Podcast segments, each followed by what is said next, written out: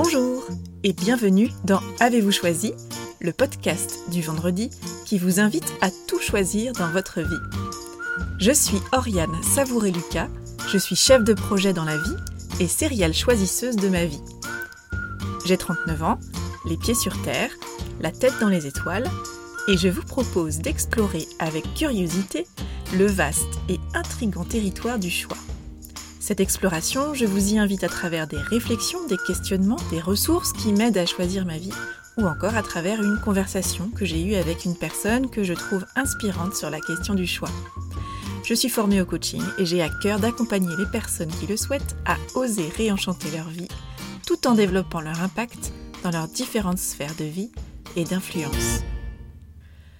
Aujourd'hui, nous allons parler de la Saint-Glinglin et de quand les poules auront des dents nous allons parler de ces projets ou de ces envies dont on a tendance à reporter l'accomplissement à une date euh, indéterminée et lointaine, avec le risque qu'elle ne se présente jamais.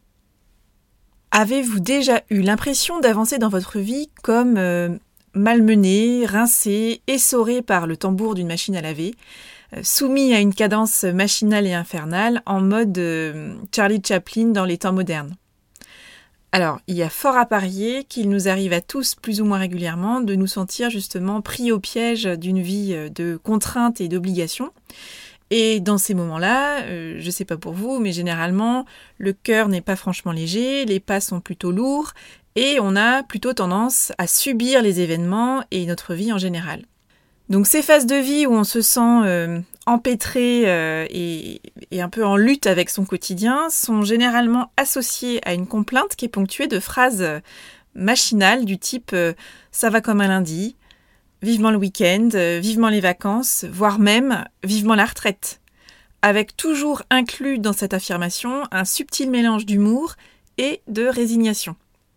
Tout se passe comme si on avait intégré l'idée que la vie, là maintenant, elle n'est pas bien drôle, qu'elle ne nous convient pas, ou en tout cas euh, pas complètement, voire qu'on l'a subie et qu'il faut serrer les dents et les poings, mais qu'un jour, plus ou moins proche, nous allons atteindre un horizon radieux, une période réjouissante, heureuse et pétillante de notre vie, pour vivre enfin une vie épanouissante et satisfaisante. La période en question, elle peut être soit courte, comme le week-end, les vacances, soit vaguement projetée dans un avenir lointain et hypothétique, par exemple l'année sabbatique tant rêvée ou la retraite. Et dans ces cas-là, la croyance qu'on injecte dans ces phrases qui commencent par vivement, c'est qu'une fois atteinte cette période de vie tant espérée, tout ne sera alors que ordre et beauté, luxe, calme et volupté, pour reprendre les poétiques mots de notre Charles Baudelaire national. Et alors, on pourrait accéder à un espace-temps où les planètes seraient alignées pour que notre ressource la plus précieuse, c'est-à-dire notre temps, soit entièrement dédiée à une vie où on pourrait enfin faire ce qu'on aime vraiment. La question qu'on peut se poser, c'est quels sont les ingrédients qui nous manquent aujourd'hui, qui nous font saliver et qu'on projette dans ce week-end, ces vacances, cette année sabbatique, ce tour du monde ou encore cette retraite tant espérée? Est-ce que c'est le temps, la liberté, la sérénité, l'énergie, le calme, la légèreté, la joie, le jeu, la simplicité, l'exotisme, l'occasion de se reconnecter à soi, à la nature, euh, à ceux qui nous sont chers? Donc la question que je pose, c'est concrètement, qu'attendons-nous pour choisir de faire ce qu'on aime, ce qui nous met du baume au cœur, dès aujourd'hui dans notre quotidien? Sans le reporter à des lendemains qui chantent. Je constate que très souvent, on a une idée très idéalisée de ces projets et de ces envies qu'on conserve précieusement, parfois depuis des années, au creux de nos têtes et de nos cœurs. On a une sorte de vision parfaite de la façon dont on devrait se mettre entièrement au service de ce projet un jour. On visualise un haut sommet très enthousiasmant, mais également très intimidant et qui nous semble euh, très rapidement impossible à atteindre dès qu'on essaie de le projeter dans notre quotidien. L'obstacle qu'on se crée fréquemment, c'est qu'on envisage ce projet ou cette envie comme un bloc. Et ce bloc, eh bien, on voit mal comment le caser dans notre quotidien. Tout se passe comme si on considérait que ce projet qu'on a en tête méritait une sorte d'écrin à la hauteur de son ampleur. Il faudrait lui créer un espace-temps euh, doux, soyeux, que notre quotidien bien ordinaire n'est pas digne d'accueillir. Alors aujourd'hui, je vous propose de choisir d'annuler la Saint-Glinglin et de découper un grand projet monobloc en différents segments pour voir comment vous pouvez commencer à intégrer ce projet dès aujourd'hui dans votre vie telle qu'elle est, plutôt que d'attendre que votre vie soit à la hauteur pour accueillir, comme il se doit, ce superbe projet que vous portez. Je vous invite à nommer ce projet que vous portez depuis peut-être euh, longtemps et que vous avez tendance à reporter sans fin, donc concrètement à la Saint-Glinglin, et qui reste perpétuellement à l'état embryonnaire. Alors ça peut être euh, reprendre le sport, écrire un livre, euh, apprendre une langue étrangère, vous mettre à, à l'aïkido, au skateboard, pourquoi pas, changer de métier, déménager, nouer de nouvelles amitiés, trouver l'amour, bref, cela peut concerner toutes les sphères de votre vie. C'est bon? Vous l'avez trouvé? Alors la question que je vous pose, c'est qu'est-ce qui tient votre projet à distance de votre vie aujourd'hui? Est-ce que vous faites partie des nombreuses personnes qui se disent bah, j'aimerais beaucoup faire ça, mais le problème c'est que bah, pour le faire, je manque. Euh, et là, je vous invite à cocher mentalement là où les cases correspondantes. Je manque de temps, d'argent, d'énergie, d'espace, de talent. Est-ce que ce projet que vous avez identifié, c'est un projet auquel vous tenez vraiment et pour lequel vous êtes effectivement prêt ou prête à investir du temps et de l'énergie Cette question, je vous invite vraiment à la considérer avec attention et à prendre du temps pour y réfléchir. Euh, parce que cette question, elle est importante, à mon sens, et je vous invite vraiment à la plus grande honnêteté envers vous-même. Alors, la réponse à cette question peut tout à fait être non. Et ce serait là l'occasion d'une belle prise de conscience. Peut-être, en effet, que ce projet, vous en aimez finalement surtout l'idée. Alors si vous prenez conscience de cela, vous pouvez choisir de laisser partir ce projet. Et de cette façon-là, bah, vous vous dégagez immédiatement de l'espace mental pour un nouveau projet qui vous tiendra, lui, réellement à cœur. En revanche, si à cette question, vous vous confirmez en toute honnêteté que oui, vous y tenez à ce projet, eh bien, je vous propose d'identifier justement quel temps vous y consacrez actuellement, chaque jour, euh, chaque semaine, chaque mois ou encore chaque année. Et je vous invite à constater le possible écart qui existe aujourd'hui entre le temps que vous consacrez à cette activité et l'importance que vous y accordez à ce projet.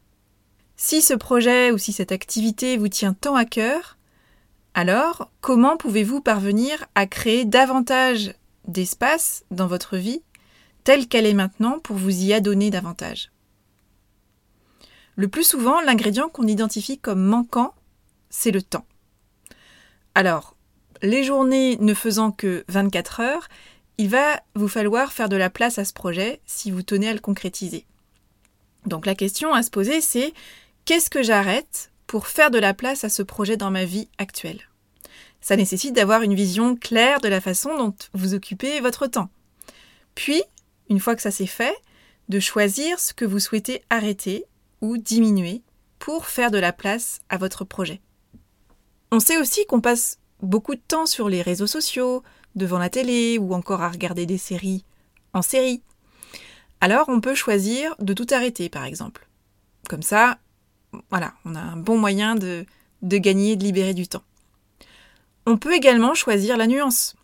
On peut chercher à maîtriser davantage le temps passé à ces activités de divertissement et libérer du temps pour ce fameux projet. Alors, vous vous dites peut-être que pour vous c'est impossible, hein, que vos journées elles sont déjà très compactes et que vous ne pouvez rien modifier ou enlever. Hein, vous avez une vie bien remplie et c'est déjà assez compliqué comme ça. La question que je vous pose, c'est est-ce que c'est vrai? Parce que moi, j'ai expérimenté concrètement ça avec la méditation, par exemple. J'ai longtemps eu le projet de me mettre à la méditation. J'ai acheté, j'ai lu un nombre incalculable de livres pour essayer de percer les mystères de cette pratique qui me semblait apporter de nombreux bienfaits. Mais j'avais aussi dans l'idée qu'il fallait réunir des conditions idéales pour pratiquer. Il fallait le bon moment, la bonne posture, la bonne durée, le bon coussin, un environnement zen. Et du coup, au final, bah, je faisais rien. J'ai réalisé que dans ce projet, j'attendais que ma vie soit digne d'accueillir ce projet qui m'intimidait beaucoup et dont j'idéalisais la réalisation. Puis quelqu'un m'a conseillé de méditer 10 minutes par jour. Alors prendre 10 minutes par jour, ça me semblait totalement impossible. Avec la vie que je menais, une vie bien remplie de femme active, maman de deux jeunes enfants, investie dans de nombreux projets. Puis je me suis entendue dire que je ne pouvais pas trouver 10 minutes dans ma journée pour méditer. Alors, au-delà du fait que c'est objectivement inexact, hein, on peut tous trouver 10 minutes euh, par jour pour euh, réaliser quelque chose, je me suis dit qu'il y avait quelque chose qui collait pas. Ce projet me tenait à cœur, et je disais que je n'étais pas en mesure de trouver 10 minutes dans ma journée pour lui accorder mon attention. Donc, j'ai choisi de lui accorder 10 minutes par jour. En revanche, j'ai également choisi d'adapter la pratique de la méditation à ma vie, telle qu'elle est, et non pas d'adapter ma vie à la pratique idéale de la méditation. En tout cas, la pratique idéale que j'avais en tête. Et depuis que j'ai fait ce choix, je médite 10 minutes par jour, généralement le matin, dans le train, ou chez moi euh, quand je trouve un moment, mais j'ai clairement lâché l'idée d'une durée, d'un environnement idéal. Donc cette expérience a vraiment constitué pour moi une belle prise de conscience. Je me suis dit, j'adapte la méditation à ma vie et non pas l'inverse. Bref, si vous voulez donner les meilleures chances à votre projet de voir le jour, eh bien je vous invite à choisir de penser qu'il n'y a pas de meilleur jour qu'aujourd'hui pour commencer. Voici donc une approche pragmatique que je vous propose d'essayer pour donner vie à votre projet. Tout d'abord, je vous propose de formuler ce que vous souhaitez faire. Puis, dans un deuxième temps, d'identifier le bénéfice que vous pensez retirer de ce projet.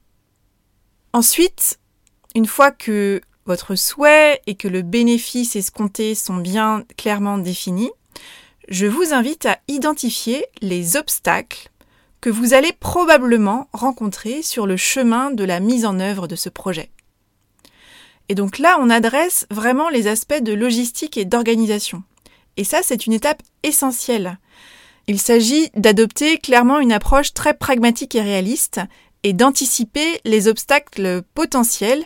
Ça, c'est vraiment essentiel.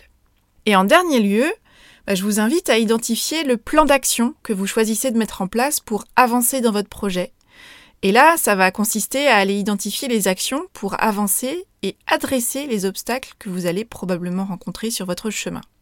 Donc dans votre plan d'action, la question à se poser c'est par quoi choisissez-vous de commencer? Quel est le premier petit pas que vous choisissez de faire aujourd'hui pour lancer la machine? Je vous invite à être précis et à commencer petit. Définissez bien ce que vous voulez faire, quand on parle là d'une action vraiment dans les prochaines minutes, euh, voire dans les prochaines heures. Et avec qui, si vous avez besoin de solliciter l'aide ou l'intervention de quelqu'un, par exemple. Si vous avez envie de déménager, vous pouvez commencer par exemple par mettre noir sur blanc le bien que vous recherchez, ou euh, d'écrire votre lettre de préavis si vous êtes locataire. Si vous avez envie de vous mettre à l'aïkido ou à la poterie, vous pouvez commencer par identifier les cours proches de chez vous, ou demander les coordonnées de ce super prof dont vous a parlé votre ami ou votre collègue. Si vous avez envie de changer de métier, c'est peut-être euh, tout simplement de commencer par prendre une feuille blanche et noter ce qui ne vous plaît pas ou plus dans votre métier actuel, ainsi que les aspects de votre métier que, à l'inverse, vous aimez et que vous souhaitez absolument conserver. Vous voyez l'idée? C'est bon? Vous l'avez identifié ce premier petit pas? Alors c'est parti voilà, c'est tout pour aujourd'hui. Vous retrouverez cet épisode ainsi que les précédents sur le site oriansavoureluca.com. Si vous aimez ce que je vous propose, je vous invite à faire connaître Avez-vous choisi à celles et ceux qui vous sont chers et que l'idée de tout choisir dans leur vie pourrait réjouir. Et n'hésitez pas à partager votre enthousiasme en déposant un commentaire sur la page Facebook Avez-vous choisi, sur le site ou encore une constellation de 5 étoiles sur iTunes. Je vous souhaite une belle semaine et je vous donne rendez-vous vendredi prochain pour un nouvel épisode. Et d'ici là, et si vous choisissiez tout?